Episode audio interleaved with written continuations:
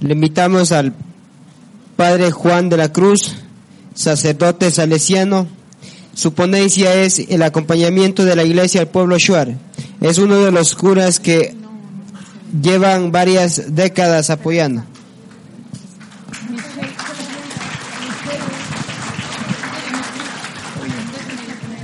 Buenos días con toditos y toditas. Me da gusto ver la sala llena cuando celebro misa y leemos la palabra de Dios. Pero también me da una alegría muy grande estar con ustedes aquí, escuchándoles y aprendiendo y sobre todo haciendo camino junto al pueblo Shuar. Llevo tres años, 30 años cargando mi mochila y caminando de comunidad en comunidad. Me preguntan, ¿y usted dónde pasa? Digo, hoy estoy por aquí y mañana ya estoy por allá. Y así es mi vida.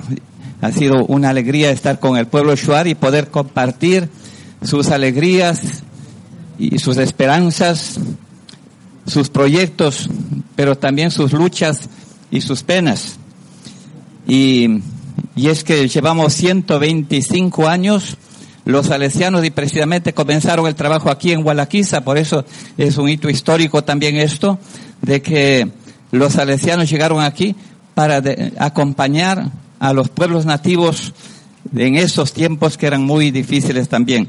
Y ya en ese momento iban trayendo una noticia. Dice, estas tierras son muy ricas. Aquí van a llegar gentes de otras partes con otros propósitos. El de adueñarse de sus territorios. Y por eso el trabajo misionero ha sido siempre que si estamos unidos y las familias están unidas y si estamos organizados, vamos a poder resistir y las generaciones seguirán gozando de la alegría de la selva, de la, tierra, del agua y viviendo como eh, Dios nos ha creado libres en todo sentido. Y es así como se creó la Federación de los Centros Shuar y que fue la idea genial de cómo defender el territorio a través de la educación y a través de la identidad, la cultura de este pueblo Shuar y que después también con el pueblo Achuar.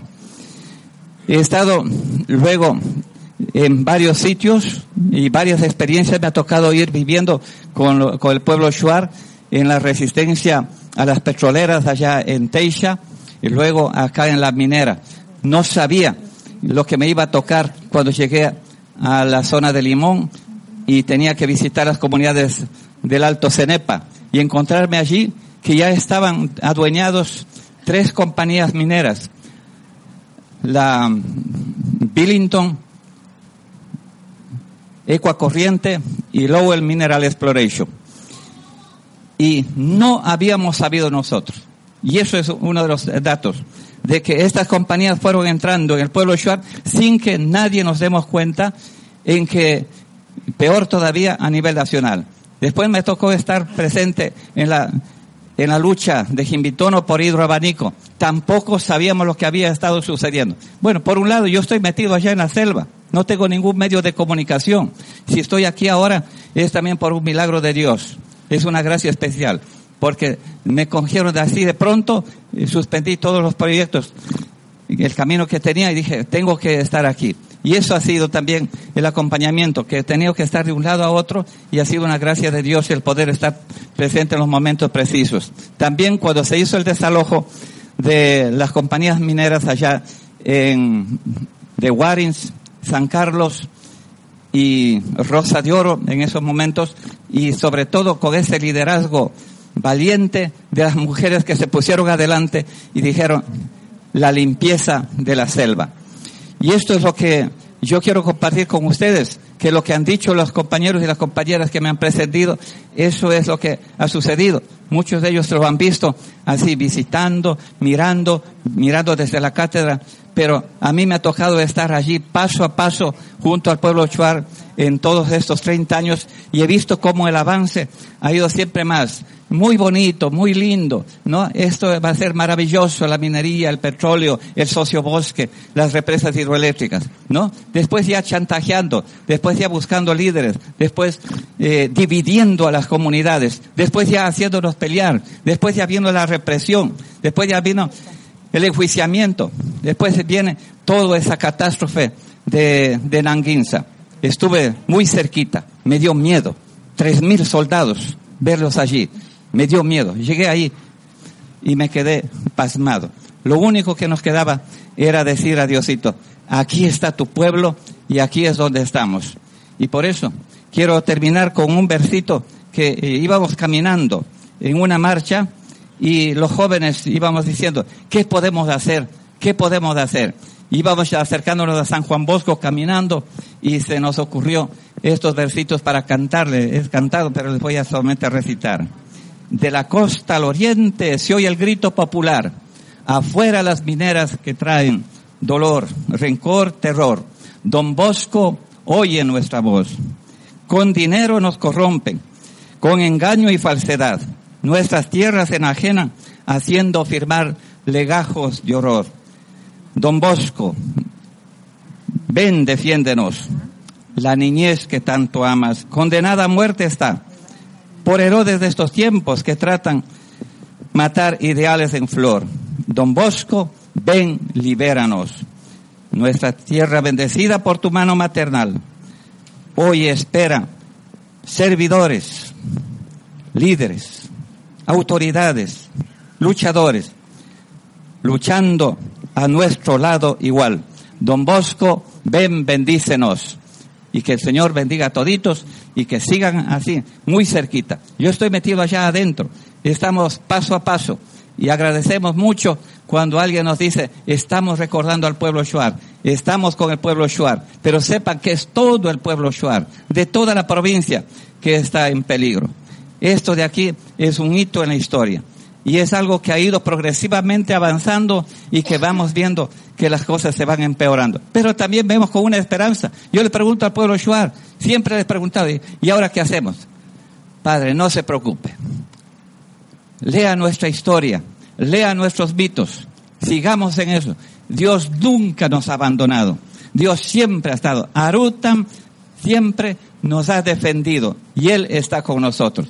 Que nuestra Madre, la Virgen María, auxiliadora, la purísima, que siga defendiendo al pueblo Shuar y a ustedes los defensores que están también arriesgando la vida por la vida de, este, estos pueblos amazónicos. Que el Papa Francisco en el mes de enero va a estar presente allá en Madre de Dios, en el Perú, y para un encuentro con las nacionalidades indígenas de la Amazonía y lanzar el grito al mundo de que hay que cuidar la creación, que ese grito no se apague, nos dice el Papa Francisco.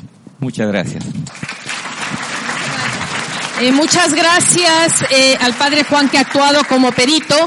Eh, la compañera Maritza nos ha pedido la, eh, hacer una pregunta y después miramos si otros comisionados quieren hacer alguna pregunta al padre Juan. A ver, antemano saludar al público presente. Yo vengo del Perú, del norte del Perú, del departamento de Cajamarca, provincia de Celendín, de un distrito de Sorochuco, a dos horas del proyecto Conga. Como peruana, acá en Ecuador, mi pregunta es para el padre Juan de la Cruz. Tal vez se podría decir que la guerra entre Ecuador y Perú ha sido porque las empresas mineras petroleras se adueñen de nuestros recursos de la cordillera del Cóndor y de, y de mi país, el Perú? Definitivamente que sí. Y eso lo notamos desde el primer momento. Yo estaba en y notamos que había una partitura en esa guerra. Y cuando los militares me pidieron que vaya a Wambuik y a Bichimi a acompañar al ejército que estaba eh, con demasiado miedo, con mucha, eh, con mucho terror por allí, por causa de la guerra, yo me fui a acompañarles y el discurso, el mensaje desde la palabra de Dios fue, son hermanos nuestros, son hermanos nuestros. ¿Por qué tenemos que enfrentarnos y tenemos que pelearnos? ¿Quién nos está haciendo esta guerra? ¿Por qué nos están haciendo esta guerra? Y cuando llegué a la cordillera del Cóndor y encontrar de que allí ya estaban incrustadas las compañías mineras, Entonces entendimos mejor todavía que esta guerra había sido ah, hecho para eso, porque ya me lo dijeron. Dice, padre, con esta guerra ponemos el límite y entonces las compañías petroleras nos quedamos y las compañías mineras también, tanto de lado a lado, y eso va a ser así. Eso es un testimonio que yo os digo personalmente y, la idea fue de cómo desalojar al pueblo Shuar de la cordillera del Cóndor. Pero la cordillera del Cóndor, como alguien decía, somos guerreros, ¿no? Entonces estamos allí. Pero allí se quedaron y ahí están y ahí se van a quedar. Así que a nuestros hermanos peruanos yo cuando despuesito me tocó irme al Perú, nos encontramos con los hermanos peruanos para una, para una reunión, nos dimos un abrazo como que nunca hemos dado entre hermanos, diciendo, ¿por qué nos hacen pelear? ¿Por qué sucede esto? Y son justamente esos intereses transnacionales los que nos han hecho esta guerra. Muchísimas gracias al Padre Juan. A ver. La paz que siga Padre Juan, por favor. Entre Perú y Ecuador. Por la paz, todos unidos. La unión hace la fuerza. Y siempre vamos a defender lo que nos pertenece. Muchas gracias.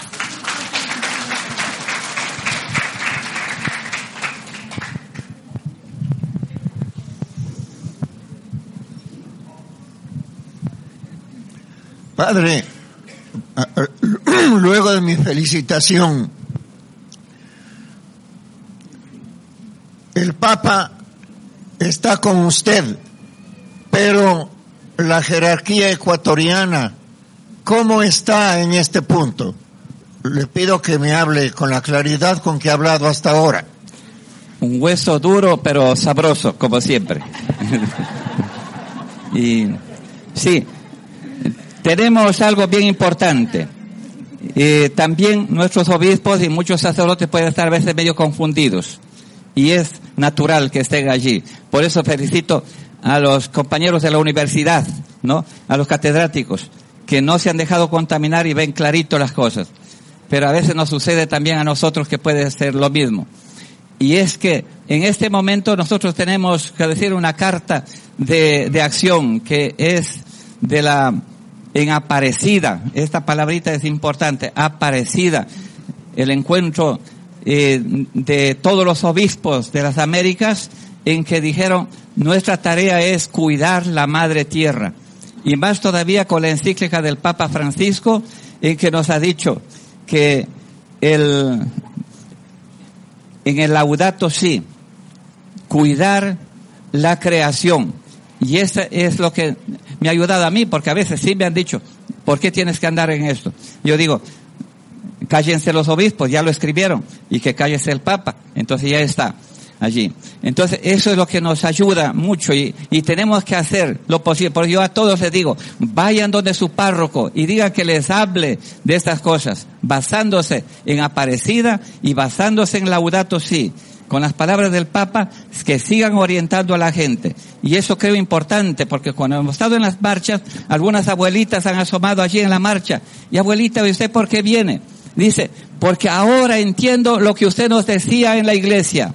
Ahora entiendo lo que como usted nos explicaba la palabrita de Dios, de que tenemos que cuidar esta tierra para para nuestro pueblo. Entonces, en este momento tenemos el presidente de la conferencia episcopal, que es Monseñor Arellano, que ha estado muy activo también allá en Esmeraldas y se puede hacer eso. Por eso a todos les he dicho, han hablado en la conferencia episcopal, han hablado con los obispos, han hablado con sus sacerdotes y muchas veces me dicen que no.